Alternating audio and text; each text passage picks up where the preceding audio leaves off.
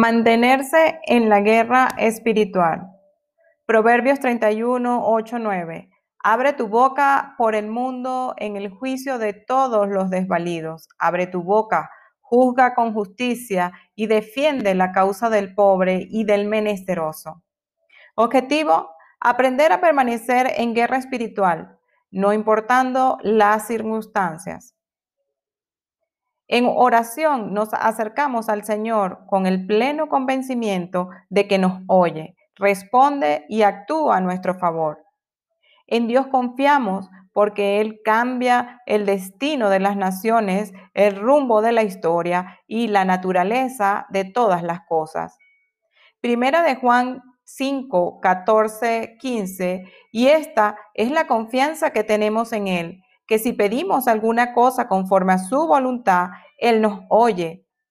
Y si sabemos que Él nos oye en cualquier cosa que pidamos, sabemos que tenemos las peticiones que le hayamos hecho. En estos versículos encontramos secretos de la oración eficaz. Pedir con fe y conforme a su voluntad. Recordemos que cada vez que oramos, nos acercamos a Dios. Así que mientras más oremos y más tiempo invirtamos en ello, más estaremos en comunión con Él. Dios busca hijos e hijas que se pongan en la brecha, que abran su boca a favor del poder, el desvalido y el menesteroso. Hijos con iniciativa, compromiso y responsabilidad, que no sean indiferentes, sino determinados al cambio. Esta es la respuesta que esperaba. A muchos nos ha pasado que después de orar con regularidad y asistir a las reuniones de oración, las cosas parecen empeorar. Pensamos que lo que oramos no afecta ni provoca nada, pero es al revés. Esto no debe extrañarnos. Al mismo Señor Jesús le sucedió. Mateo 4, 1, 2. Entonces Jesús fue llevado por el Espíritu al desierto para ser tentado por el diablo. Y después de haber ayunado 40 días y 40 noches, tuvo hambre. Después de 40 días de ayuno y perfecta comunión con el Padre, lo primero que enfrenta es al diablo, quien le cuestiona su identidad, si eres hijo de Dios, y trata de hacerle dudar sobre su misión en la tierra. Todo esto te daré si postrado me adorares. Jesús vino a morir en la cruz para quitarle la autoridad al diablo sobre la humanidad y el mundo. Y este se le ofrece instantáneamente sin tener que pasar por la cruz si se somete a él. Vaya tonto. Después de orar y ayunar, lo primero que esperamos es ver a Dios y no al diablo. Sin embargo, es buena señal el tener oposición, cuando decidimos orar, el diablo sabe que estamos comprometidos, ver el avance. Por lo que tratará de detenernos enseguida. El diablo es un enemigo vencido que busca hacernos pensar que no recibiremos la respuesta esperada, para que quitemos la mirada de lo espiritual y nos enfoquemos en la circunstancia. Busca llevarnos a las emociones, donde nos desanimemos y dejemos de creer en la palabra y en la presencia del Señor. Esta es la verdadera guerra espiritual. Permanecer en la palabra que nos fue dada. Dios es fiel. Números 23, 19. Dios no es hombre para que mienta, ni hijo de hombre para que se arrepienta. Él dijo y no hará. Habló y no lo ejecutará? Oramos porque creemos. Lucas 17, 6. Entonces el Señor dijo, si tuvieran fe como un grano de mostaza, podrían decir a este sicómoro, desarráigate y plántate en el mar, y les obedecería. No oramos para creer, oramos porque creemos. No oramos para tener fe, oramos porque la tenemos. Oramos sobre lo que tenemos fe. Cuando oramos para creer, oramos con la esperanza de.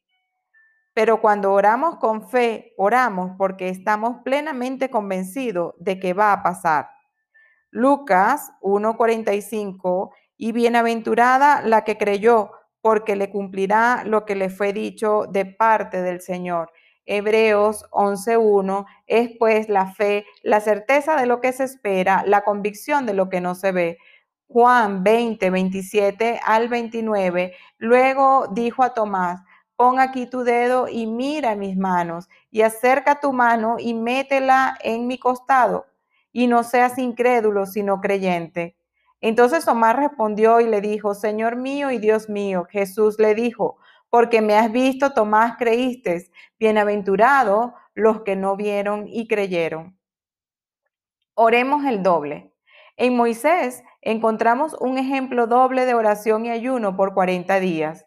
Tuvo que hacerlo porque después de la primera vez encontró al pueblo adorando al becerro de oro y las tablas de la ley que le dio Dios las quebró. Volvió nuevamente a buscar a Dios cuando hubo pasado el juicio de Dios para que le, fueran respuestas. Deuteronomio 9, 9, 12. Cuando yo subí al monte para recibir las tablas de piedra, las tablas del pacto que Jehová hizo con ustedes, estuve entonces en el monte cuarenta días y cuarenta noches, sin comer pan ni beber agua. Y me dio Jehová las dos tablas de piedra escritas con el dedo de Dios, y en ellas estaba escrito según todas las palabras que les habló Jehová en el monte, de en medio del fuego el día de la asamblea. Sucedió al fin que los cuarenta días y cuarenta noches que Jehová me dio las dos tablas de piedra, las tablas del pacto, y me dijo Jehová, levántate, desciende pronto de aquí, porque tu pueblo que sacaste de Egipto se ha corrompido, pronto se han apartado del camino que yo les mandé. Se han hecho una imagen de fundición. Deuteronomio 9, 17 10 al 19. Entonces tomé las dos tablas y las arrojé de mis dos manos y las quebré delante de sus ojos. Y me postré delante de Jehová como antes cuarenta días y cuarenta noches. No comí pan ni bebí agua a causa de todo su pecado que habían cometido, haciendo el mal ante los ojos de Jehová para enojarlo, porque temí a causa del furor y de la ira con que Jehová estaba enojado contra ustedes para destruirlo. Pero Jehová me escuchó aún esta vez. Moisés no permitió que el pueblo de Israel se perdiera, y aun cuando lo enfurecieron, intercedió ante Dios por ellos. Se puso en la brecha para que no fueran destruidos, abrió su boca por los desvalidos, los ignorantes por los incrédulos. Que, que el problema no nos detenga. Somos más que vencedores. Si la respuesta no se da a la primera, oremos el doble. Contraataque. Cuando enfrentamos un revés, dejamos de orar como lo hacíamos antes. Esto es un error, porque si sabemos que será hecho lo que nos fue dicho, no nos detendremos. Empezaremos a pedirle a Dios como lo hizo David. Salmo 51, 12. Vuélveme el gozo de tu salvación y el espíritu noble me sustente. Dios pone un llamado y un fuego en nuestra vida. El adversario intentará detenernos por todos los medios, estará probando nuestros corazones. Deuteronomio 9, 20, 21.